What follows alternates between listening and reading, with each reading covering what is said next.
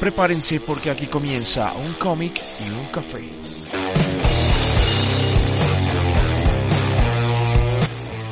Hola amigos, buenas noches o buenos días, sea la hora que nos estén escuchando. Nos encanta que nos acompañen en nuestro tercer episodio de Un cómic y un café.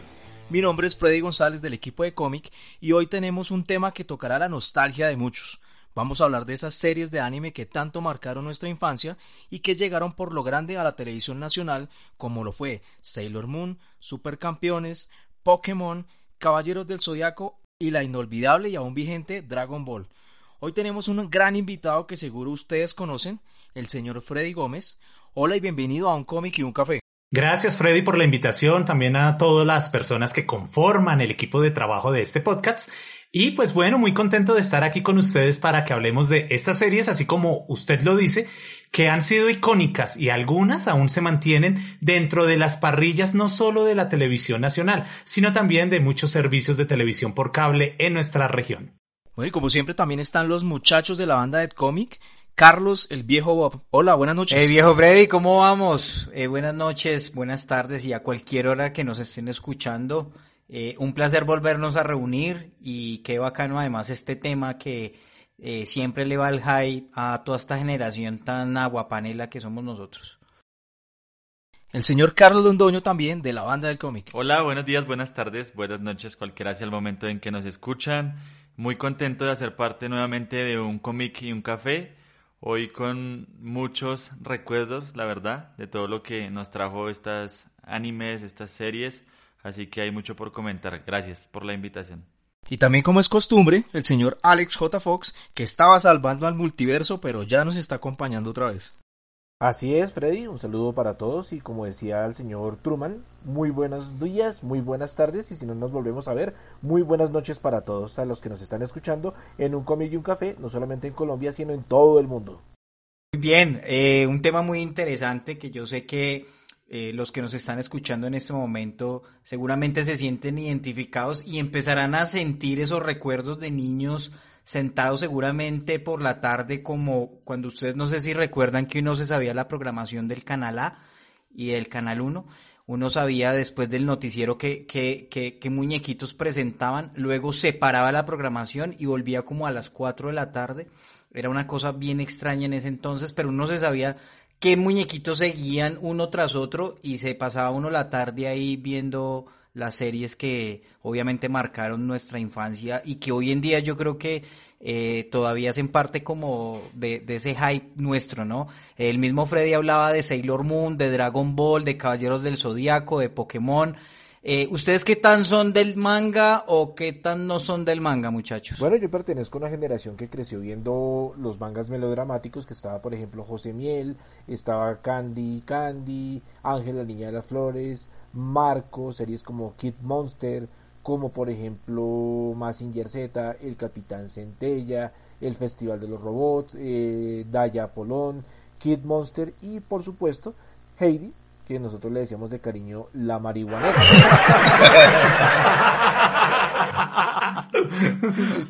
¿Por qué? ¿Por, ¿Por qué? razón? Porque en la canción ella decía, abuelito, dime tú, ¿en qué nube voy volando yo? Abuelito, dime tú.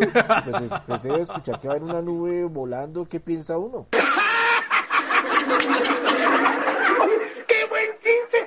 Es que era fan del maestro Rochi. Oiga, si no me tenía bueno, a pensar. Pues aquí diciendo que tan viejito soy, pues a mí me tocó ver Dragon Ball, Dragon Ball Z en canales como América, como Canal 5 de México, ya me tocó finalizando el bachillerato, iniciando la universidad, ese segundo boom donde venían series como Supercampeones, como Los Caballeros del Zodiaco, Sailor Moon, Las Guerreras Mágicas, Ranma y medio Vuelvo, insisto, ¿qué tan viejito soy? En la universidad muchas veces la gente se rotaba los cassettes de VHS ya con algunas sagas completas de Dragon Ball o de Caballeros del Zodíaco, mientras que aquí estaban empezando la saga de Vegeta, otros ya estábamos terminando la saga de Cell y, empezando a ver la saga de Majin Buu.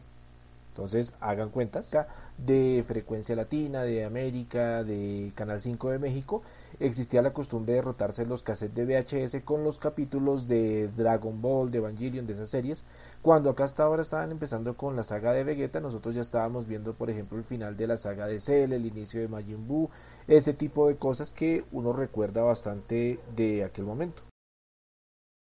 Alejo siempre con su buena memoria, eh, impactándonos siempre el recuerdo ahí con esos datos que, que, que además dijo una cantidad de series que yo sí tengo eh, en la memoria haber visto, pero hay muchas otras que, que seguramente no. Freddy, ¿qué tal está con el tema de las series? ¿También así le pega la cédula o no? Eh, sí, casualmente, ¿por qué? Porque en mil no, yo nací en 1981 y soy como muy contemporáneo de Alex J. Fox porque también me tocó crecer, que uno madrugaba el fin de semana después de haber cumplido los deberes de la casa y del colegio, de ver todas estas series. Uno madrugaba para ver Meteoro, para ver también Thundercats, para ver Los Super Amigos y todas estas que se proyectaban también en ese momento, Banner y Flappy, eh, Alvin y las Ardillas, Bay Mapache, eran bastantes, Transformers también me alcanzó a tocar a mí en la década de los ochentas, era bastantes series, Massinger Z, Arvegas, El Rayo Custodio, que es una de mis series favoritas del género mecha, El Vengador, El Festival de los Robots, Gordian el Guerrero, así como Alex J. Foxes, que eran muchas series que conformaban la parrilla de ese momento de la televisión nacional en nuestro país. Oiga, y Superagente Cobra. El Superagente Cobra, otro gran recuerdo también de nosotros de la década de los 80. Y también, como lo decía Alex, ya en el momento de los 90, gracias a la perubólica nosotros alcanzamos a ver primero en Colombia series como Dragon Ball, como Caballeros del Zodiaco, incluso hasta series Tokusatsu, que aquí no llegaban. Aquí Caballeros del Zodiaco llegó a la televisión nacional cuando ya en la perubólica, eh, no recuerdo el nombre del canal, si era Panamericana Televisión o Frecuencia Latina la que lo transmitía desde Perú, ya iban muchísimo más adelantados y allí nos adelantamos hasta de series como la serie recordada de Spider-Man de los 90, la serie de los cuatro fantásticos de, de esa década también, Iron Man, eran bastantes que conformaban para ese momento las parrillas de programación del continente. Yo creo que a Carlitos no le, no, no, no la cédula no se le soba tanto, ¿no? Carlitos no tiene tantos recuerdos. No, me hicieron acordar, ahorita que, que Freddy hablaba, me hizo acordar también de la serie animada de X-Men.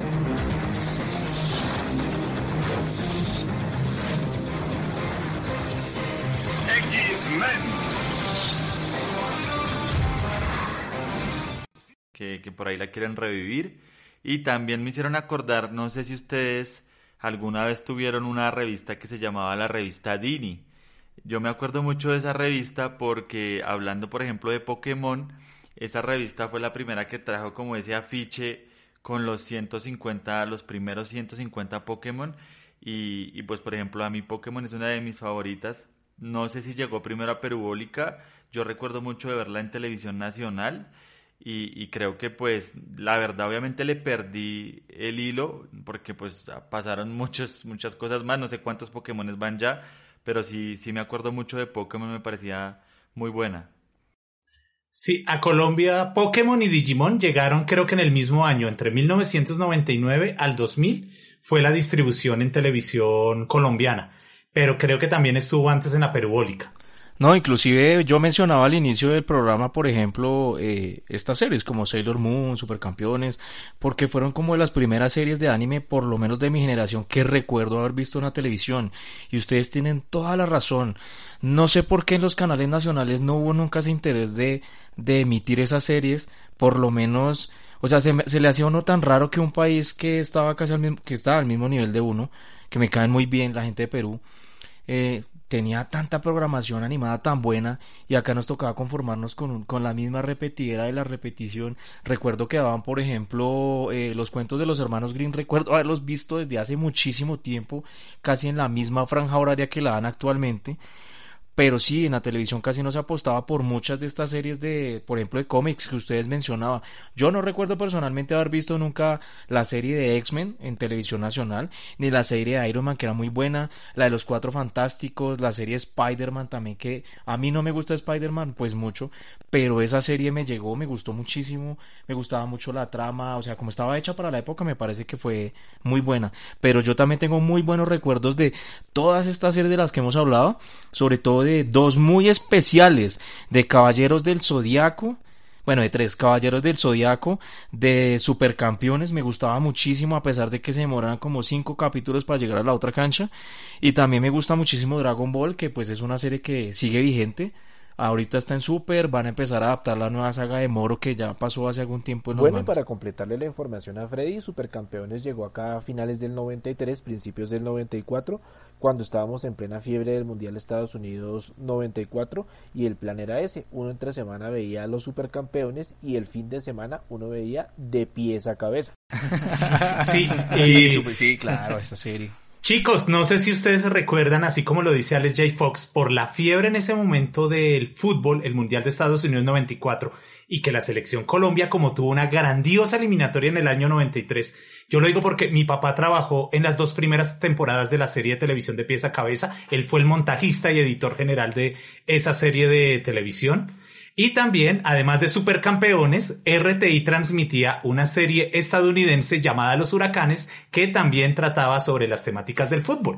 Y por eso le tenemos muchísimo cariño y recordación. Es que era la fiebre de la selección Colombia. También la campaña de mercadeo que incluyó en ese momento el tema de la selección Colombia. Mi papá trabajó en ella, también en la misma empresa de televisión en la cual hacían de pieza a cabeza él, la figurita Max Cayman, eran muchas cosas que iban ancladas. Y también retomando un poco hacia el tema anterior, del por qué en Perú se transmitían todas estas series antes que en Colombia.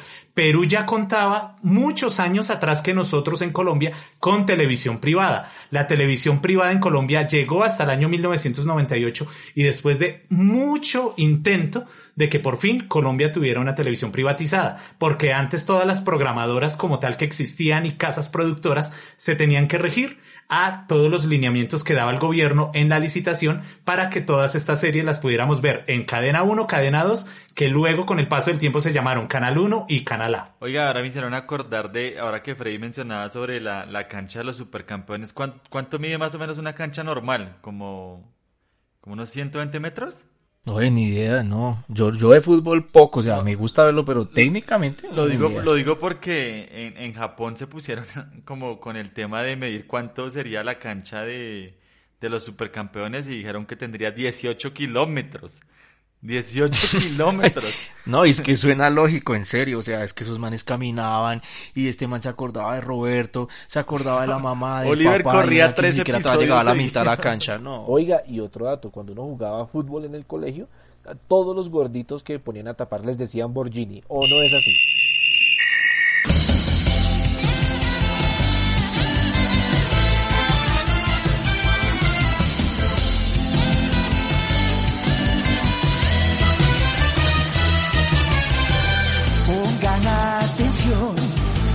Pues se ya.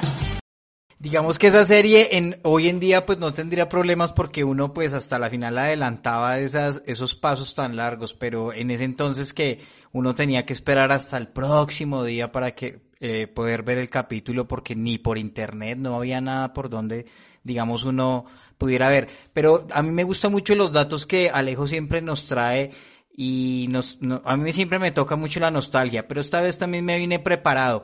Vamos a ver si, me traje un listadito, vamos a ver si, si Alejo se acuerda de algunas de estas. ¿Usted se acuerda de los halcones galácticos? Hombre, pero por supuesto que sí, dos son humanos, biónicos. sabía, sabía que le iba a pegar. y que hace parte, si no estoy mal, eh, no estoy seguro, que hacen parte dentro de la misma línea de tiempo y cronológica de los Thundercats, por ser de su mismo creador, que tiene que ver, creo que los Silverhawks es años antes de los Thundercats. Y la banda sonora de esa serie es increíble. Freddy, ¿no hubo, no hubo, no hubo crossover de eso en algún momento? No recuerdo, esa serie fue muy chévere, pero no recuerdo haber visto sí, hubo algo una otra referencia en los cómics de los Thundercats cuando los publicaba Marvel y posteriormente en su época ah, DC referenciaron a los Silverhawks. Y lo que ustedes dicen del soundtrack, como lo dice Carlos, es por el hecho de que hay que recordar que en la década de los 80 el hard rock estaba con bastante fuerza y era muy popular porque habían muchísimas agrupaciones, tanto de glam como de hard rock. Entonces, por eso era importante tener siempre, por ejemplo, en los Silverhawks, Vaquero era el guitarrista. Y si ustedes se recuerdan, uno de los villanos, o la villana como tal, era Melodía, que de allí se basó la cantante Lady Gaga prácticamente para su performance años después. Vea, chévere, Oiga, chévere esos ¿Melodía datos. no era la de los Dummies? Ah, también había una melodía en los, en los Dummies. Algo de nostalgia, Los Dummies fue uno de los grandes productos de la realización audiovisual colombiana en materia infantil, sobre todo por el trabajo de los títeres.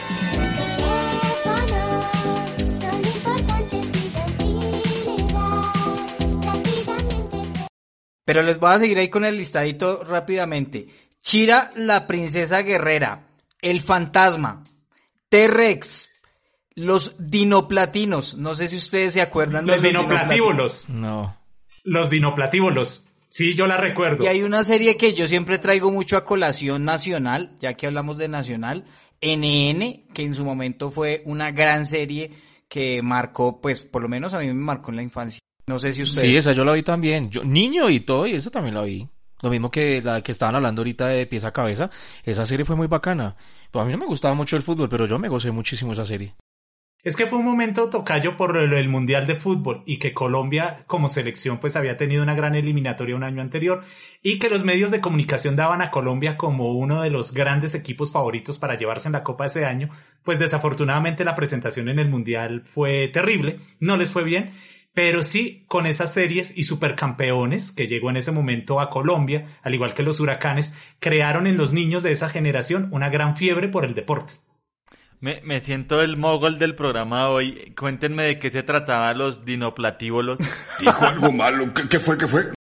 Era un grupo de adolescentes y llegaron unos dinosaurios al planeta Tierra. Era muy bueno. Y era la sinopsis y les entregaron unos anillos especiales a los niños para poder llamar a- al equipo de los dinoplatíbulos para defender a la Tierra en caso de que el equipo malvado, que en este momento no recuerdo el nombre, eh, no recuerdo el nombre, que eran Rex, creo que eran los Rex y los tiranos malvados, algo así.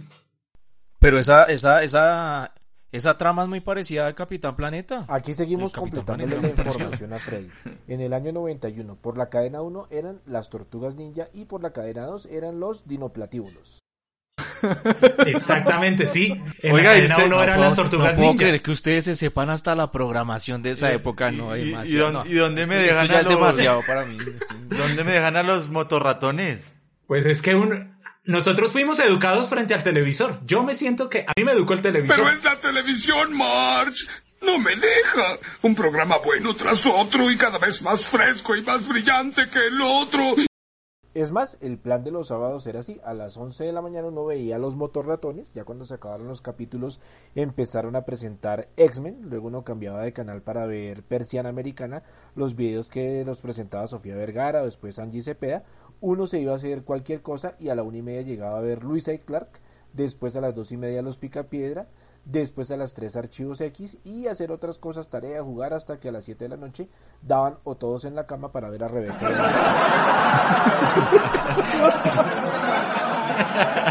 No.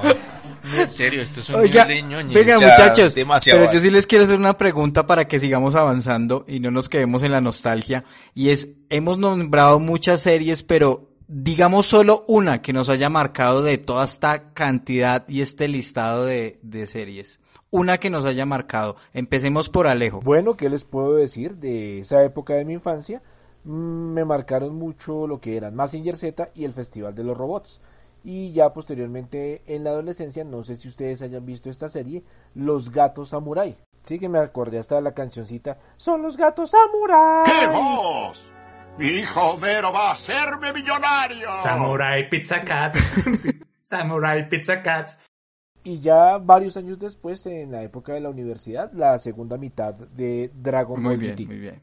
Y eh, a, a Freddy, nuestro invitado, ¿cuál, cuál le Pues marcó? mira que fueron varias, pero una de ellas que disfrutaba mucho se transmitía entre semana más o menos a las 4 de la tarde cuando volvía a la programación después del noticiero y la televisión educativa y cultural que tenía Inravisión. Hoy en día ya se llama esto RTBC. Recuerdo muchísimo Arvegas el Rayo Custodio. Muy buena esa serie del género mecha, me marcó muchísimo. Y los fines de semana, pues, así como Alejo, uno se preparaba porque era el plan del fin de semana, ver la mayoría de programas favoritos después de hacer las tareas. También me marcó muchísimo Thundercats, los Silverhawks. Nunca me las perdía porque eran series muy buenas. Transformers, entre muchas otras. Son varias, sobre todo porque hay que destacar que la década de los 80 tuvo una gran eh, cantidad de contenidos muy interesantes y se puede llamar parte de la década dorada de la animación. Y en los 90 de las que me marcaron, de Steven Spielberg, Tiny Toons y la que regresa ya a la plataforma Hulu, Animaniacs. Eran series muy buenas y para su momento con un humor demasiado avanzado que no era apto para, para mucha gente en el momento, pero que hoy, hoy los adultos la disfrutamos muchísimo como si fuera ayer. Y Pinky, Pues Pinky, Cerebro, nació de Animaniacs, porque era parte de- del contenido de Animaniacs, eran Pinky Cerebro. Y recuerdo los palomos, porque el palomo grande, el que ellos le decían el padrino, me recordaba muchísimo a Marlon Brando en el papel de del señor Corleone en la obra El Padrino de Francis Ford Coppola, que es adaptación de los libros de Y Mario para Puzo. Freddy no se lo olvide. No es un gallo, es Kikiribú. Kikiribú. Incluso ya a finales de los 90, que ya uno ingresaba, salía uno del colegio ya a la vida universitaria, sí ya recuerdo este gran grupo de cosas que llegaron con Cartoon Network. eh, que fue el laboratorio de Dexter, La vaca y el pollito, que fueron como cortometrajes que nacieron de un espacio que ellos tenían llamado Cartoon Cartoons. Y de allí empezaron también a salir cosas muy, muy interesantes. Pero, pero me están haciendo, me están haciendo trampa porque yo dije una sola serie que nos haya marcado y eso empezaron, mejor dicho, eh, eh, a, decir la serie que, que había por día favorita. Carlitos, es que es difícil, es difícil porque en ese momento Sí, sí, eran sí. muchas cosas. Eran muchas cosas las que salían y que podemos decir la gran mayoría cumplían con dos objetivos, entretenimiento y sobre todo un contenido de calidad. Las animaciones eran muy buenas, aunque eran animaciones tradicionales, pero cumplían con ese objetivo. Y hoy en día uno todavía las ve y uno les halla un gran gusto a lo que pasa con animaciones de hoy en día, que hoy en día ya hay mucha tecnología para la realización de estas mismas y de técnicas de animación, pero ya el contenido no es tan impactante como si lo tenían esas historias. No sé si, por ejemplo, Alejandro recuerda El jinete sable y Los comisarios estrella, que era una gran serie muy buena también del género mecha entre Japón y Estados Unidos y trataba muchos temas hasta políticos de hoy en día como el nuevo orden mundial. Y uno de niño se la disfrutaba y ya de adulto la volví a ver. Y la serie, muy, muy buena, un gran contenido y tiene una alta calificación en portales especializados aún. Es que en ese momento sacaban cosas muy, muy interesantes. Por eso creo que tienen tanta recordación. Y aquí algunas, pues desafortunadamente, llegaron un poco tarde. Muchas las disfrutamos fue en Perubólica por el hecho mismo de que Perú sí tenía televisión privada y nosotros sí la televisión era más manejada por el tema estatal.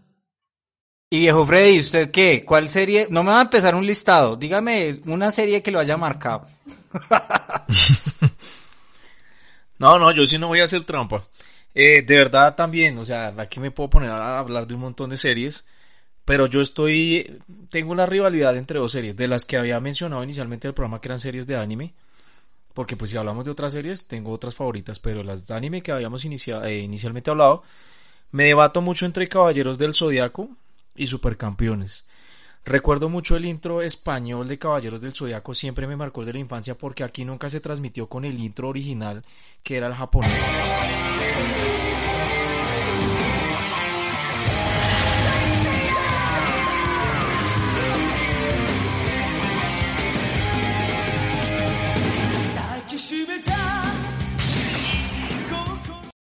Ese intro me parece espectacular, es muy bueno. Eh, aparte de eso, me parece Supercampeones también un- una serie, eh, una serie que me trae muchos recuerdos, más que todo. Yo recuerdo estar viendo, o sea, no, es que ustedes me transportaron definitivamente, me, me acabo de acordar ya yo 10 años viendo televisión. Nosotros sí tuvimos la fortuna de tener eh, parabólica, entonces creo que vi Supercampeones primero por parabólica, pero pues yo sé que muchas personas no tuvieron, no tuvieron televisión por cable, les tocaba la nacional.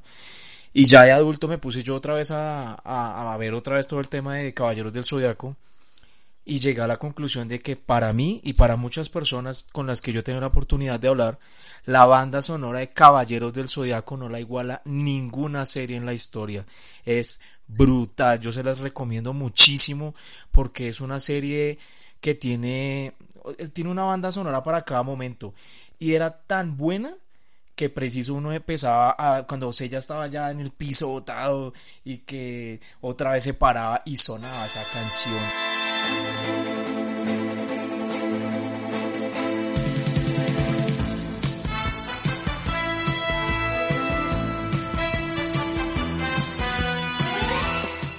Era una vaina muy épica, la música de Caballeros del Zodiaco era muy épica. Y nada, me puse a revisar toda la banda sonora y toda es muy buena. El intro, pero la intro japonesa que me gusta muchísimo. Yo recuerdo tres instrumentales. Recuerdo la, el arpa de Abel, excelente esa canción.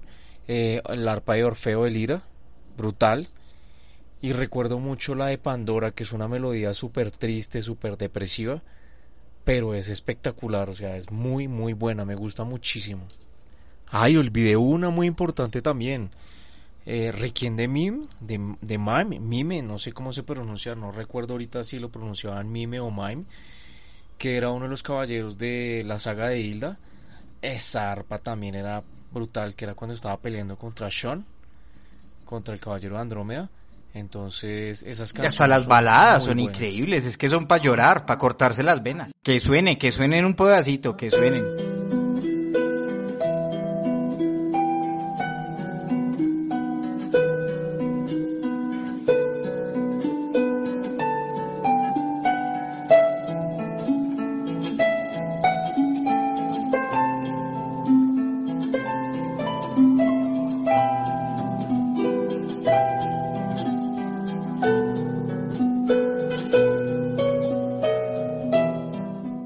Muy bien, ahora Carlitos, que no le hemos dado la palabra, estamos mengoneado acá pues por, por estos vejetes. No, pues, espere que no- no- nuestro invitado quería Sí, decir algo. en Supercampeones, si ustedes se recuerdan la versión clásica, porque hubo un remake en la década 2000 a 2010, como 2004, 2006, donde ya incluso ya no duraban tanto tiempo corriendo en la cancha, o cuando había un disparo y recordaban otras anécdotas.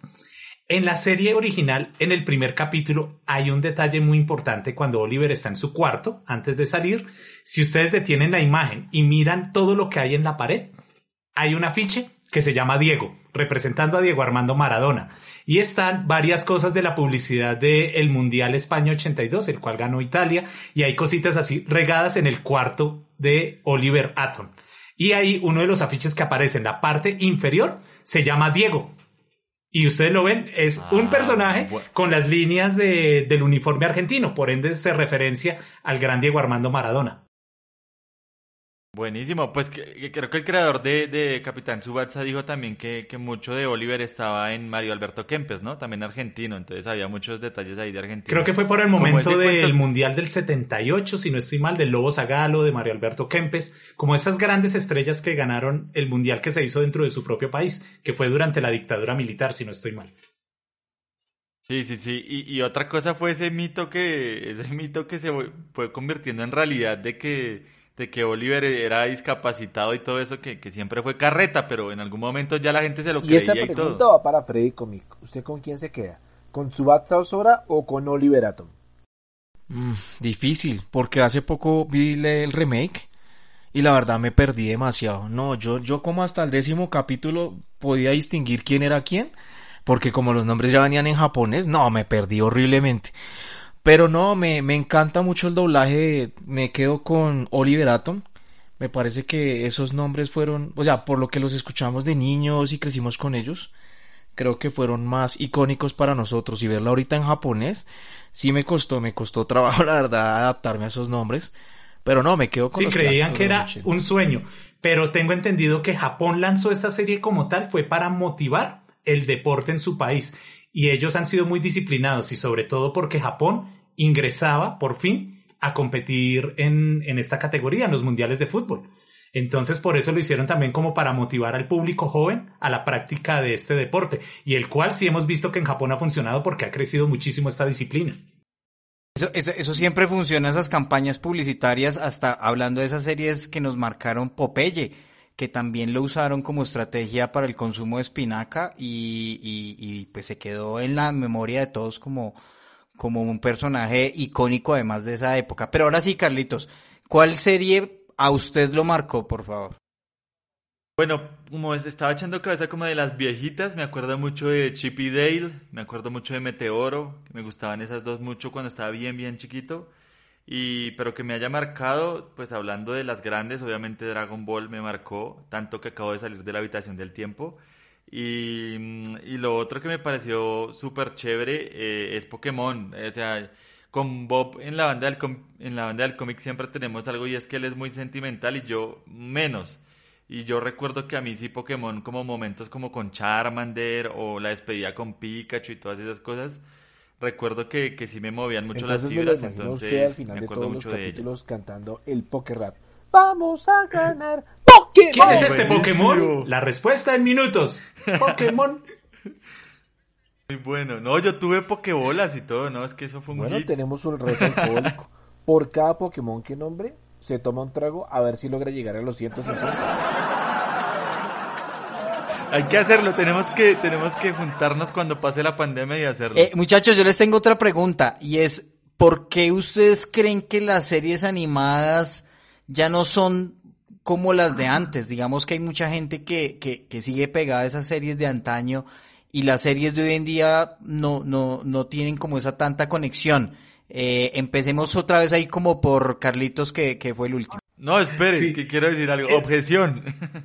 No, a mí me parece que yo, por ejemplo, veo One Piece y a mí me parece que One Piece es, eh, o sea, yo la pondría respetando y no me tiren tomates, no la pondría tan lejos de Dragon Ball, No por ejemplo. te lo perdonaré. ¿Cómo te atreves? Uy, elevó el ki. Ahora O sí sea, elevó que el no ki. sea igual de, que no sea igual de famosa, no quiere decir Pero mira que lo, que sea dice buena. Carlitos es muy cierto. El hecho de que comenzaron a colocar en las plataformas de streaming todos estos clásicos con nuevo doblaje como tal para cumplir los requerimientos que exigen estas plataformas en el tema de sonido han funcionado muy bien. Y mira lo que, el ejemplo que tenemos en cadenas de televisión nacional como Canal 1 que prácticamente su franja de la mañana entre Sailor Moon, Caballeros del Zodiaco, Dragon Ball cuando tuvo supercampeones, es para los que crecimos en los 80 y los 90 devolvernos a lo que era un sábado en las mañanas que uno se levantaba temprano a ver la televisión. Entonces nos devolvió ese hábito de volver a sintonizar un canal de televisión, algo que sí en las nuevas generaciones ya prácticamente se ha perdido. Muy bien. Y Alejo, ¿qué piensa? Que hace rato, hace rato te veo silencioso. Antes de que se me olvide en medio de todo esto, les tengo un dato curioso. ¿Ustedes se acuerdan de las figuritas de los Superpowers? Yo las recuerdo, yo las recuerdo. Bueno, pues le cuento que la empresa que tenía la licencia para fabricarlas en Colombia, que se llamaba P&M, Publicidad y Mercadeo, también hizo las figuras de los supercampeones totalmente articuladas que se conseguían acá en el año de 1994. Per- perdón, te interrumpo, Alejo. ¿No se acuerdan de esas figuras de Caballeros del Zodiaco con, con las armaduras que se perdían muy fácil? Yo me acuerdo, para los que cono- en- viven en Bogotá, yo me acuerdo de ir a Kennedy a comprar esas, esos Caballeros del Zodiaco. Como a las dos horas ya se me perdía algo de la armadura. Eso sí era cierto, pero es que las articulaciones eran muy chéveres. ¿Sabe qué me gustaría? Que si hay alguien que nos esté escuchando y tiene una de esas figuras, nos, la nos mande una foto a las redes sociales de Comic. Chévere ver quién tiene al menos una figura de esas. Interesantísimo. Y es que una cosa es cierta y es que todas estas series han tenido su tema polémico.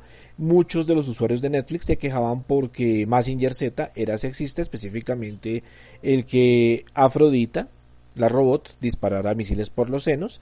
En Estados Unidos muchos usuarios se quejaban que Dragon Ball era racista por el tema de el estereotipo de Mr. Popo y de otros personajes siempre va a existir ese escándalo por parte de la gente y es que no toman en cuenta que la animación japonesa maneja otro tipo de sensibilidades en los espectadores. Creo que todos recordamos en el año 98-99 cuando Caracol tenía en las tardes una franja de animes y por quejas de algunos espectadores retiraron Ranma y medio, retiraron Evangelion con apenas cuatro capítulos exhibidos y esa, tar- esa franja de la tarde se convirtió prácticamente en reality shows, en telenovelas mexicanas, en ese tipo de cosas y la gente empezó a migrar hacia otros canales. Yo creo que Freddy se acuerda perfectamente de el canal Locomotion y por lo general ese tipo de quejas en la gente es lo que ha afectado a través de la censura a muchas series en general. Digamos que se relaciona un poco con lo que tienen actualmente los premios Oscar, para la elegibilidad de las películas, que exigen que un porcentaje sea incluyente, y sé que voy a levantar arena en este momento, pero a la hora de hacer una serie de televisión hay que tener en cuenta es la historia, el contexto, que se narre bien, porque de lo contrario yo no saco teniendo un personaje que llegue y se levante y diga, oh, soy homosexual, o oh, soy latino, soy hispano, soy indígena, si no tiene contexto ni peso dentro de la historia.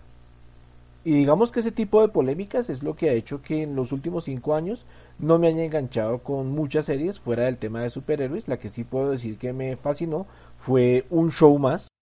¿Y saben también a quién le gusta Un Show Más? ¿A quién? ¿A quién? ¡A mi mami! ¿Cuál era, cuál era, Alejo, cuál era tu personaje favorito de un show más? Mis personajes favoritos de Un Show Más son Rigby y Skips. Muy bien, muy bien.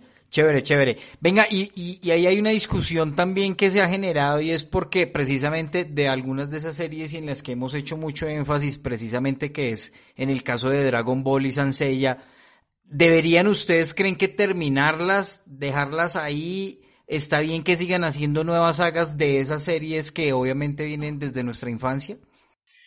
Exactamente, mira que estoy de acuerdo con todo lo que hemos hablado, sobre todo lo que dice Alex J. Fox en el tema de Dragon Ball. Eso es parte del mercado. Dragon Ball se volvió una marca, se volvió algo institucional dentro de la cultura del anime y por eso van a seguir sacando series. Han hecho un buen trabajo, por ejemplo con Super. Yo vi algunos capítulos, pero admiro mucho de Super fue que volvió a enganchar a, a, las antiguas generaciones que veían Dragon Ball y también atrapó nuevas generaciones. Y lo supo hacer muy bien porque las nuevas generaciones disfrutaron de Dragon Ball Super. En la parte de Caballeros del Zodiaco, estoy también de acuerdo. Todos quedamos en la saga, en la obertura de la saga del cielo con esa película que terminaba después de la saga de Hades. Y desde allí no hemos sabido qué pasa con Next Dimension. Han sacado como una especie de reboots como Omega y entre otros que a muchas personas no les han gustado. Incluso el que sacó Netflix como tal, donde hubo algunos cambios con sus personajes, no tuvo el impacto. Muy genial animación 3D, al igual que la película también Reboot, que fue para los 40 años de carrera artística de su creador. También lo mismo, el hecho de que Milo de Escorpión haya sido una mujer y cambios en muchos aspectos, también en la parte de las armaduras que ya las llevaban en una cadena, ya no era la caja como tal. Entonces es por mantenerlo vigente, pero siento que con Caballeros del Zodiaco tanto esa película en 3D que tiene una animación espectacular, muy bien realizada, pero no engancha, no logra ese objetivo. Dragon Ball sí ha logrado el objetivo de seguir manteniendo a muchas generaciones conectadas a un producto que ya también lleva prácticamente 40 años en el mercado. Total. Y viejo Freddy, ¿usted qué dice? A mí me parece algo muy interesante en el caso de Dragon Ball y es el hecho de que Akira Toriyama volviera otra vez a retomar eh, el control en la parte creativa. Me ha gustado mucho algunas cosas de Super, obviamente no todo, pero un punto muy a favor que le doy a la serie de Dragon Ball es el hecho de que otros personajes secundarios de la serie se han robado protagonismo en algunos puntos, que no siempre era Goku, que no siempre es Vegeta. Algo que sí pasaba en Dragon Ball, por ejemplo, que cada personaje tenía su saga, tenía su momento. Eso me ha gustado mucho. Eh, pues no sé hasta Toriyama hasta qué punto lo va a hacer, pero leí hace no mucho que Goku muere en la saga de Dragon Ball, en los mangas, ya Akira Toriyama lo, tenía lo tiene de predestinado y que está muy cerca ese momento, entonces probablemente saque algún spin-off o algo porque le ha funcionado muy bien. A mí siempre me ha gustado Dragon Ball, eh, GT nunca lo vi de pequeño, pero lo vi de adulto y me gustó mucho a pesar de que no sea canónico. Tiene sus cosas interesantes. Y en el caso de Dragon Ball, me parece que depende mucho de lo, de lo que la gente pida. Si la gente sigue pidiendo más Dragon Ball, lo van a hacer, pero la gente misma lo ha pedido. Me parece que esa es una de las cosas fundamentales por las que se sigan haciendo. Y en el tema de Caballeros del Zodiaco, hasta que su creador se canse, porque por ejemplo la gente le recrimina que ya es hora de que termine la saga de, de, de, perdón, la saga de Next Dimension y no la ha terminado. Y el tipo no, no dice cuándo la va a terminar y estamos en veremos. Pero, pero ahí creo también, con respecto a lo que dice Freddy, es que también es justamente porque Dragon Ball Super me parece que respeta más el material original que por ejemplo los ejemplos que estabas dando, perdón la redundancia, los ejemplos que estabas dando en cuanto a Caballeros del Zodíaco, es que los cambios ya fueron muy, sí, ya fueron demasiados, sí, fueron muy drásticos, la verdad. A mí, eh, a mí por ejemplo, esa sí no, no, no me gustó. Muy bien. Y me gustó esa pregunta que, esa respuesta que nos dio Alejo de cuál era la serie actual que más les estaba gustando. Eh, a, a Freddy Comic, ¿cuál es la serie actual que más le está gustando? A ver, actual, estaba viendo... mm, hay tres, hay tres, hay tres que yo todavía me, me parecen muy... Algunas muy graciosas, tienen toques irreverentes muy bacanos. Por ejemplo, El Increíble Mundo de Gumball. Eh, esa crítica social que hacen fuerte a muchas cosas me parece muy bacano. Eh, por ejemplo, el, el, el, señor que atiende el de la, tienda de hamburguesas es el mismo que atiende el supermercado, es el mismo de un montón de sitios y las irreverencias que tienen los personajes me gustan mucho.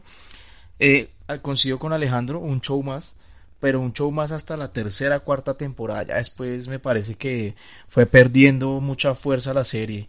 Y vi Gravity Falls. Me dijeron, un amigo que ya es adulto me dijo, véasela, es muy buena. Me empecé a verla normal, vean. De repente empiezo a ver en la serie todas estas, todos estos símbolos Illuminati, de sociedades secretas, de portales y guau, me causó mucha impresión ver este tipo de cosas en una serie de Disney. La, la primera temporada al final me enganchó un montón, me enganchó muchísimo. Eh, cuando ya se enteraron que el tío tenía los diarios y que estaba recolectando los tres y cuando sale del portal eh, una persona que ellos ni siquiera sabían que existía y resulta que era el que estaba escribiendo, era el autor de los diarios. Eso fue muy, muy, muy bueno. Yo estoy de acuerdo también, esa serie de Gravity es bastante buena, mi hija la ve y me enganchó viéndola con ella. Los personajes son bien, bien interesantes, creo que apoyo también esa, esa serie. Eh, Carlitos, ¿cuál serie está viendo usted ahora? Eh, a mí me gusta mucho Bojack Horseman, me parece un personaje fantástico, me gusta mucho, digamos, todas las críticas que hacen en la serie. Eh, me parece que es un personaje interesante en el sentido que por ratos le genera una empatía, por ratos le genera uno repudio y es muy interesante, se la recomiendo, además está en Netflix, o sea que es muy fácil de ver. Y la que mencioné antes, eh, One Piece, que, que no se acaba, pero no baja calidad. Es que ya ahora hay tantos contenidos que toca tener mucho tiempo libre para ver, pero por ejemplo ya últimas que vi recientes hechas en, en todo el formato de animación, pues por ende disfruté el increíble mundo de Gumball porque tiene muchísimos elementos de diferentes técnicas de animación, entonces eso la hace muy interesante. Disfruté Teen Titans Go, aunque es una serie para niños, pero todo ese concepto visual y artístico de la década de los 80 tiene muchísimas referencias a los 80 y los 90 y es entretenida para nosotros los adultos por eso, porque narran de muchas cosas de películas y de otras cosas de la cultura pop de esa década. Y en Netflix, que disfruté bastante, y tengo que decirlo, me gustó más que la versión de la década de los 80, Voltron. Qué adaptación tan increíble que realizó Netflix, tanto así que siento que borró la serie original de los 80. Y para los que no la han visto, se las recomiendo mucho. Son ocho temporadas como tal. Y es una serie que engancha muchísimo con todo el tema del Imperio Galra, respeta personajes como la bruja alquimista y también lo que incluye como el grupo rebelde la espada de Balmora, eh, temas místicos como la quinta esencia, entonces hace que la serie sea interesante, además de la calidad de la animación y el manejo de sonido y del montaje. Yo me empecé a ver fue My Hero Academia, pero hasta ahora apenas llevo como cuatro episodios. Interesante también, chévere. No sé si alguien, no sé si alguien la ve acá. ¿Saben cuál empecé a ver y que me enganchó aunque no soy fanático de Disney? No, no va a echar el spoiler. Pato Aventuras, la nueva versión. ¿Qué tal? ¿Qué tal pinta esa serie? Porque he escuchado como... No, a mí me ha parecido muy buena. Se han reintroducido personajes clásicos de la saga como el Pato Darwin, como el Pato Aparato. También han entrado personajes como Chip y Dale. Goofy apareció en un capítulo también. E inclusive también apareció Della Doc, la hermana del Pato Donald. Y por fin sabemos quién es la mamá de Hugo, Paco. Chévere. Y Freddy, ¿cuál estás viendo tú? Casualmente estoy de acuerdo con, con Alexander. One Punch Man me pareció una serie muy buena, sobre todo la recordación que ya nos generó con Saitama, con este personaje. Y también estaría con la que les estaba comentando de Netflix, Voltron, aunque es un reinicio de el clásico de los 80, esta serie la supera bastante, tanto así que para mantenerla ocho temporadas quiere decir que la serie sí tuvo la acogida del público. Porque hay que recordar que estos productos también, y más ahora en las plataformas streaming, igual que en las cadenas de televisión, si ve que no va teniendo la respuesta del público positiva, van cancelando inmediatamente. Pero de resto, pues no he visto series animadas y sobre todo en anime nuevas como para dar una opinión acertada, sobre todo que en anime hay demasiado producto. Los japoneses sacan muchísimo producto tanto en la parte impresa como en la parte audiovisual y pues hay que tener demasiado tiempo para poder como disfrutar y hacer los análisis correspondientes. ¿Saben cuál otra les recomiendo? La de Harley Quinn, también buena, la, la que salió en HBO Max, también bien, bien, bien, bien. Chévere, chévere. Yo, yo ando así pues como muy rápidamente, lo, lo último, lo último eh, de Mandalorian, que además se estrena dentro de muy pocos días, así que pues todos estamos como con el high arriba con respecto a, a la serie y pues también la recomiendo, si no se han visto la primera temporada, que se la vean y se enamoren de Bebé Yoda, que seguramente va a atrapar su corazón. Eh, muchachos, ya última, a la, así como cerrando de esas últimas preguntas con respecto al programa de hoy, sí me gustaría preguntarles si ustedes creen que las series, pues digamos que hay alguna serie hoy en día de anime que pueda estar como a la altura de esas que marcaron nuestra infancia, eh, de las que ya hemos hablado con amplitud en el programa. Hoy en día es muy difícil de lograr eso, es muy complicado competir contra la era dorada de la animación. Hay algunas personas o algunos productores que han intentado hacer remakes, pero el gran problema de esto es que no se apegan al material original y siempre quieren imponer su visión y pues esto no gusta a muchos. Puede que hayan muchas series animadas actualmente que, que tengan éxito, pero de pronto no tienen el mismo que tuvieron estas series de las que ya hemos hablado, que son series de nuestra época eh, ahorita traigo a colación una de las pocas series dentro de mi perspectiva y opinión que pueden estar a la altura tal vez. Eh, podemos hablar de tal vez One Punch Man. Una que me encanta es la serie de Castlevania porque están tomando material de los videojuegos, el material original de estas sagas que se empezaron a hacer desde los años 80. Tiene un tono muy brutal, eh, adapta muy bien eh, varios arcos argumentales de los videojuegos, en especial uno que se está basando. Y eh, me parece que es una serie muy bien hecha, a pesar de que es una serie para adultos que no es para todo tipo de público, está muy bien escrita. El productor de la serie es Gar Ennis, que es uno de los mejores escritores de cómic que yo conozco. Ha escrito The Preacher, la saga de Punisher Max, que fue una saga espectacular. escribió The Voice. Tiene un montón de recorrido. Pero sí, hoy en día, como lo menciono, es muy complicado poderle dar la talla a estas series de antaño. Eh, habrá una que otra de pronto en la actualidad que se salve tal vez, que de pronto nos quiera mostrar puntos de vista diferentes, pero no sé, yo pienso que la nostalgia gana gana bastante y pues lo que mencionaba, los años 80 y 90 dieron productos espectaculares que hoy en día son complicados de igualar y que haya tanta producción tan buena es, es complicado. en lo que ustedes hablaban anteriormente, Castlevania, como lo decía Freddy Comic, Castlevania conserva muchísimo también los elementos de los videojuegos clásicos, entre ellos el Symphony of the Night o el Castlevania X o el Round of Blood, de esos grandes juegos que tuvo esta saga, y uno los ve en la serie, uno ve ciertos elementos, hasta los personajes.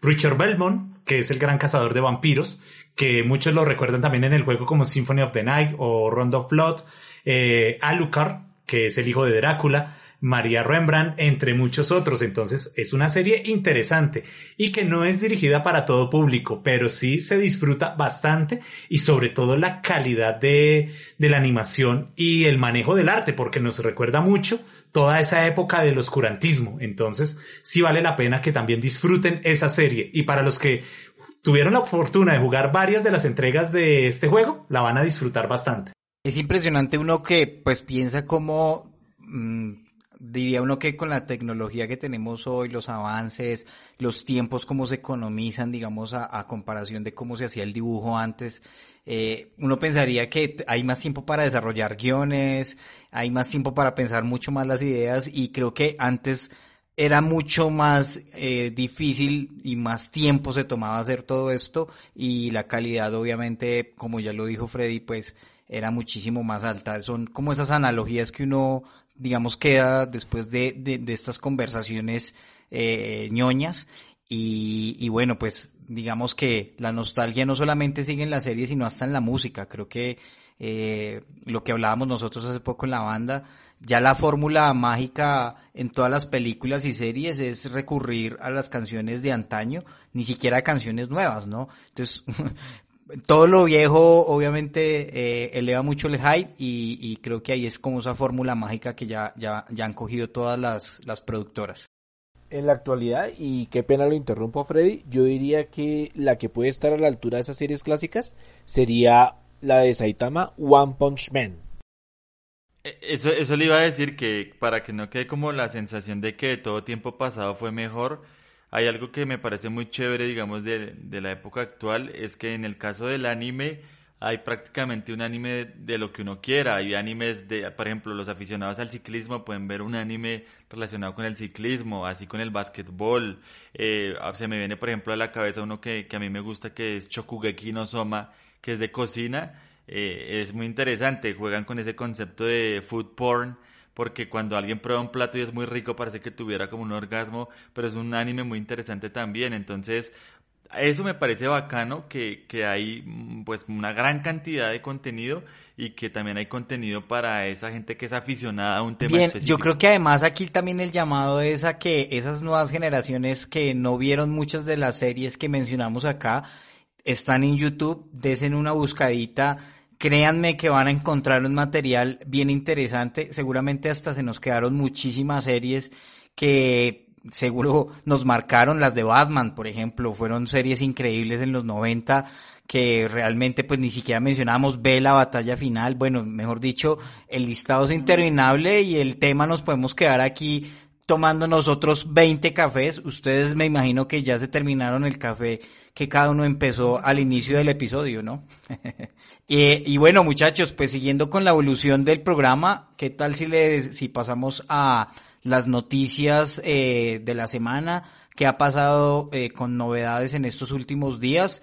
Y con eso, digamos, vamos cerrando este eh, nuevo episodio de Un café y un cómic.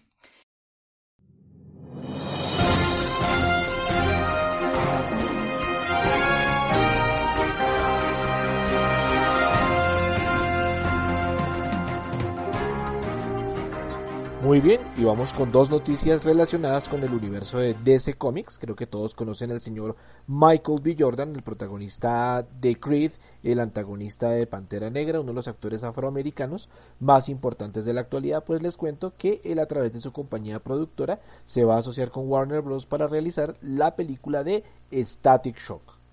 Y para este proyecto él va a trabajar de la mano con el presidente de Milestone Media, la subdivisión de DC Comics que manejaba a personajes afroamericanos, que es el señor Reginald Hodlin. Sí, Alejo me recordó muchísimo cuando habló de Static Shock, de que se va a producir esta película, la serie de Cartoon Network, y ellos apare este personaje aparece en uno de los capítulos también de la serie animada Batman el Valiente. Allí aparece también en uno de ellos este personaje de la casa DC, Static Shock, pero qué bien que vaya a ser eh, una nueva película de parte de Michael B. Jordan y su casa productora. Para los que no conocen qué es Milestone Media, fue una línea editorial de DC Comics que estuvo activa entre 1993 y 1997 y se caracterizó porque muchos de los superhéroes que aparecían ahí eran afroamericanos, como el caso de Icon, el caso de Rocket, Zombie, Hardware, el mismo Static Shock, que fue el personaje más famoso, y él protagonizó una serie animada de la Warner, creo que algunos de ustedes la conocen, Creo que era Fenomenoide. Esta serie se emitió por cuatro temporadas entre el 2000 y el 2004. También hay que recordar que algunos personajes como Icon o Icono y Rocket aparecieron en la serie Justicia Joven.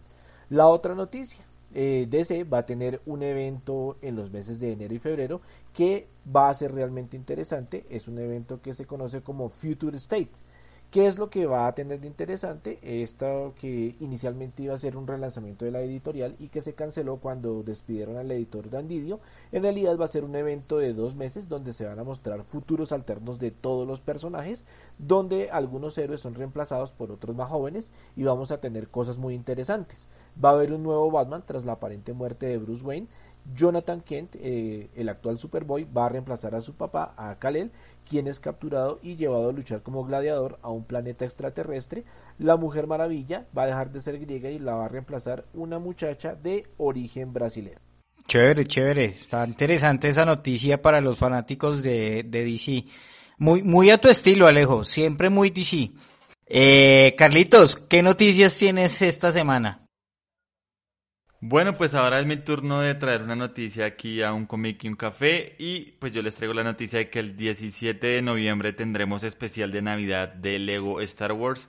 Es bastante curioso porque pues los que son fanáticos de Star Wars saben que ese especial navideño es se guarda como con nostalgia, pero también como esas cosas que nadie quiere ver de Star Wars porque no, no fueron muy bien, no les fue muy bien. Aquí tenemos como una nueva oportunidad con mucho humor de ese ácido que nos gusta. Entonces va a estar también eh, Kelly Mary, Tran, que, que, pues ya sabemos que ha tenido como su etapa complicada con Star Wars por todo ese hate, todo ese odio que le han dado a su personaje de Rose. Y, y la verdad pinta muy bien eh, esta, como comentábamos con Freddy antes de empezar a grabar, nomás ese póster con, con la mano de, de Luke, pues ya es muy llamativo. Y también liberaron ahí como otras figuras a propósito, aquí nuestros compañeros me dicen por interno y el que quiera, le paso el especial de Navidad de Star Wars del año 78 en doblaje original latino.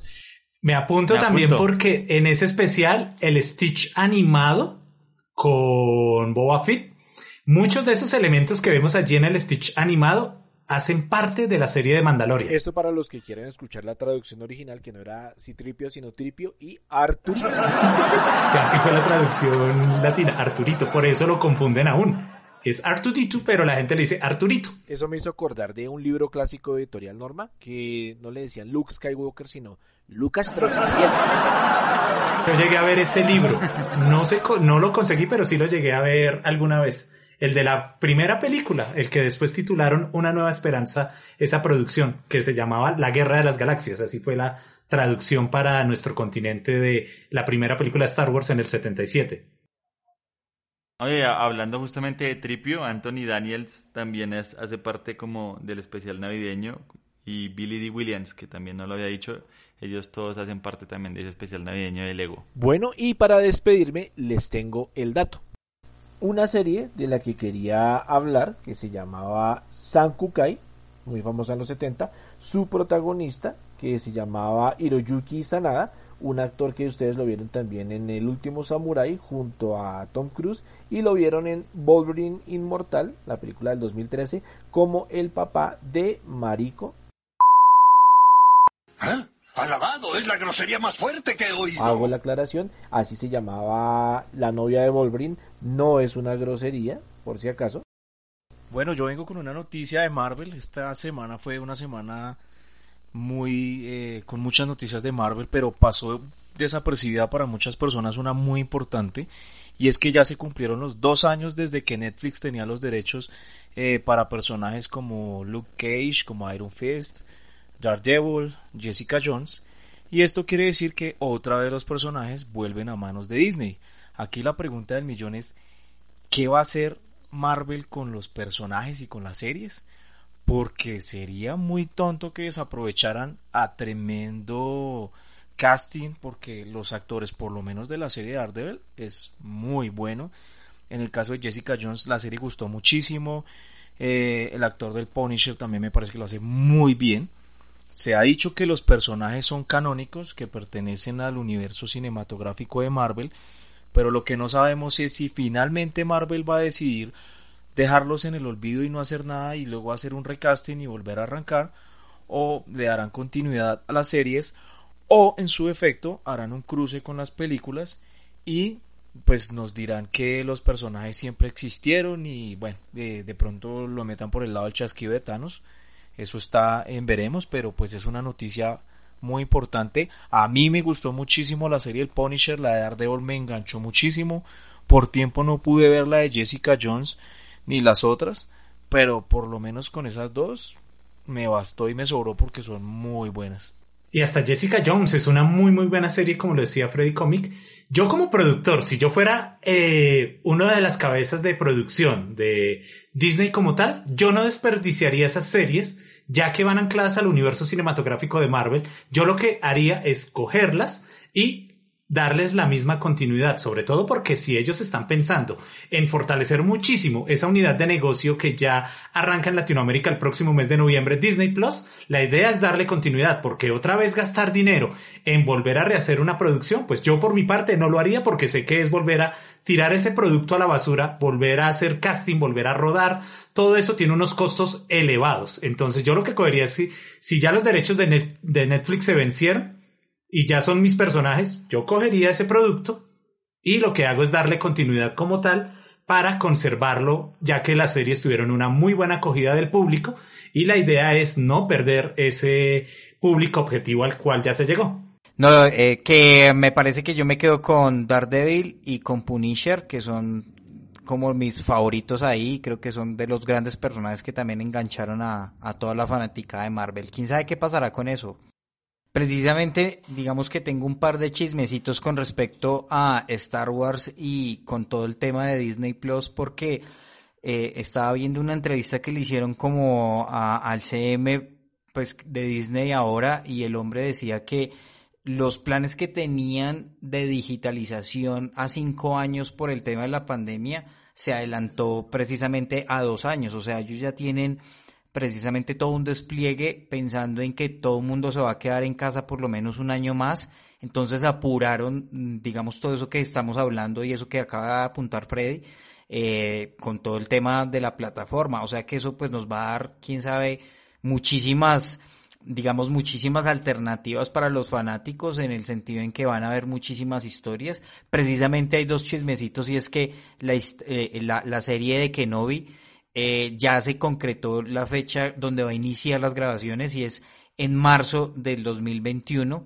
Más o menos va a durar de cuatro a cinco meses, digamos, las grabaciones. O sea que eso indica que solo hasta el 2022 podremos ver la serie en la plataforma. Entonces eso es como importante ahí tenerlo en cuenta. Pero la otra serie que viene muy de la mano, que además viene con un actor que nos encantó en Star Wars, que es Diego Luna, eh, con la serie de Andor, ¿no? Que es una serie que ha estado ahí como rondando, se ha estado hablando muchísimo de ella, como una te- un tema de espionaje, eh, y esa serie se va a empezar a grabar antes que Kenobi, entonces ella, si empieza ahora el 4 de noviembre, va más o menos, mejor dicho, termina esa, esa grabación y arrancarían con Kenobi, o sea, empatadito, todo el mundo tiene camello ahí, entonces, eh, pues esa sí hay más expectativa de poderla ver el próximo año en la plataforma. Así que, pues como que hay muy buenas noticias por el tema de, de, de Star Wars. Y la ñapita es que The Mandalorian está tan impulsado que las grabaciones inician este mismo año. Así que, pues, si son esos planes, el próximo año veremos la nueva temporada. ¿Cómo la ven? Perfecto. Interesante todo eso que comentas y que ya se empiecen a retomar las grabaciones porque son cosas que han estado atrasadas por temas de la COVID-19. Y el otro punto, hay que destacarlo. Sí, se ha visto una aceleración digital en el tema de, de contenidos también y hasta el cine se está replanteando porque como hemos visto, algunas películas siguen aplazándolas porque pues por su gran formato no vale la pena tenerlas en streaming porque no se recupera la inversión y otras que sí ya los ejecutivos han decidido que tienen que llegar a las plataformas streaming porque ya no hay de otra. Pero sí, estamos viviendo esa aceleración de toda esa parte de digitalización de contenidos. Incluso se ha rumorado que van a dejar de fabricar algunos estudios ya películas en DVD Blu-ray en el formato físico por estos temas, porque ya la gran mayoría del consumo es a través de estas plataformas. Aviso parroquial, muchachos. Nada, toda la gente de cómic y a toda la gente que nos está escuchando en este momento, queremos invitarlos a que visiten nuestra sección de preventa.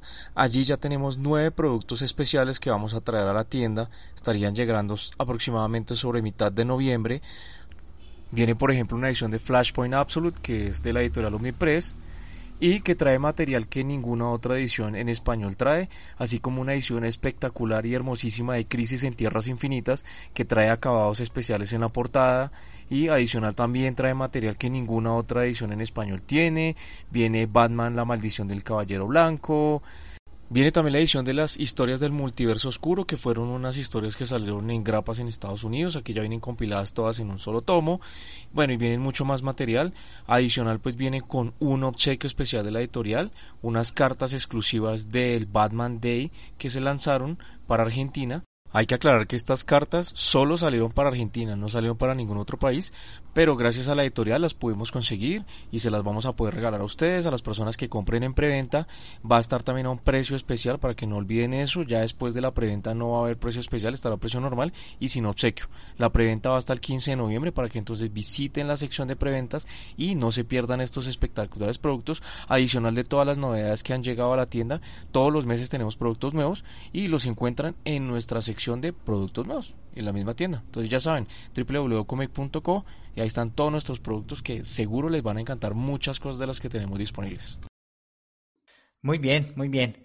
Bueno, pues yo me serví una ñapita más de café y ya se me agotó, o sea que yo creo que a todos se nos ha agotado este último eh, chorro, ese último shot de café que nos quedaba y esta conversación tan amena en este equipo y en esta mesa que hemos tenido hoy de invitados es increíble. Yo creo que además este tema nos elevó el hype, nos dejó a todos como con esa añoranza y con esas ganas hasta de ir a ver algún capitulito de esas series que de las que dimos hoy aquí en, en este en esta conversación. Chévere. Y Freddy, precisamente ya que estás hablando, ¿dónde te pueden encontrar? Arroba, eh, ¿dónde te pueden buscar? Eh, interesante que la gente tenga contacto contigo. Claro que sí. Pueden también eh, seguirme en todas las redes sociales, en Instagram, arroba Freddy1US, Freddy con doble D, Y, uno en número, US, arroba postproducción en Twitter, en Facebook, que es la red social donde más eh, tengo movimiento y tráfico, arroba Freddy Gómez García Multimedia es mi fanpage en Facebook, allí podrán ver todo mi trabajo, y también pueden ingresar a mi página web, que allí encuentran toda la información www.fgmultimedia.com. Allí está la pestaña de podcasts donde se pueden dirigir a escuchar mis podcasts como 33 revoluciones, recomendados de la semana y ver también todo lo que pongo en redes sociales acerca de toda esta cultura, cine, música, eh, entre muchas otras que hacen parte de la cultura pop. Muchas gracias de verdad por haber estado en nuestro episodio especial recordando y añorando estas series. Eh, esperamos que nos puedas volver a acompañar muy pronto. Realmente también tus datos, como siempre, Freddy, increíble, dateado, mejor dicho, llegaste cargado con datos y aportar muchísimo. Se dieron ahí ustedes dos con Alejo eh, hoy. El mano a mano. el, el, el, frente a frente. el celular, estuvo bueno ese mano a mano de datos. Estuvo bueno, estuvo muy bueno, Alejo. Eh, gracias, como siempre, hay la ñapita que no, que no falta. Y viejo Freddy, eh, siempre es un placer siempre reunirnos en torno a, a este podcast que siempre nos saca sonrisas y siempre nos deja como con ese corazón lleno de pasión geek. No, nada, es muy chévere estar compartiendo con todos ustedes. Siempre que traemos un invitado, la pasamos muy bacano. Eh, gracias a toda la gente de Comic por el apoyo a este nuevo formato. Lo hacemos por ustedes, de verdad con amor. Vieran a la hora que estamos grabando. Un domingo mientras todos están ya preparando para acostarse. Nosotros estamos aquí hablando de cosas ñoñas muy bacano. Y nada, los invitamos a que nos visiten en la tienda online www.comic.co. Como ya lo ha mencionado, tenemos unas preventas con unos productos exclusivos de la editorial Omnipress espectaculares para que no se las pierdan. La etapa de preventa ya arrancó, va por tiempo limitado y los obsequios están muy bacanos porque nadie más en Colombia los ha traído. Sí, total. Tienen que de verdad estar muy pendientes de las redes sociales de Comic, donde además todo el tiempo están sacando promociones, mejor dicho, cosas increíbles y productos además muy bacanos que están llegando. Eh, y ya pues el último que me queda por despedir es Carlitos. Carlitos, hombre, eh, tienes el ki elevado, ¿no? Nos dejaste como un super Saiyajin. No, muchas gracias a todos. En realmente un capítulo especial, un episodio especial. Gracias por ese viaje en el DeLorean a los 80 y a los 90. Y ojalá pues Freddy pueda volver a estar con nosotros. Más que bienvenido. Gracias a Freddy, a Alejo, a Bobcito que estuvo hoy en la conducción y ya saben que a nosotros nos encuentran siempre en arroba Casi nos estrellamos en esa conducción, pero vamos bien, terminamos y llegamos sanos y salvos. Doctor, vengo del futuro. Llegué hasta aquí en una máquina del tiempo que usted inventó. Se pueden bajar del automóvil, han llegado a sus destinos y nos escuchamos en la próxima en un episodio más de este, eh, un episodio especial de la tienda Comic que ha dedicado, digamos, un pool de amantes de este universo geek para que hablemos siempre de ñoñadas cada ocho días. Nos escuchamos en la próxima y los queremos mucho. Un abrazo gigantesco. Dame tu fuerza, Pegaso, chao. Bueno, esperamos nos hayan podido acompañar con una buena taza de café desde cualquier rincón de Colombia y por qué no del mundo. No olviden visitarnos en www.comic.co. En nuestra tienda online encontrarán los mejores cómics en español, inglés y muchos títulos de mangas. Hacemos envíos a toda Colombia y nos vemos en el siguiente programa.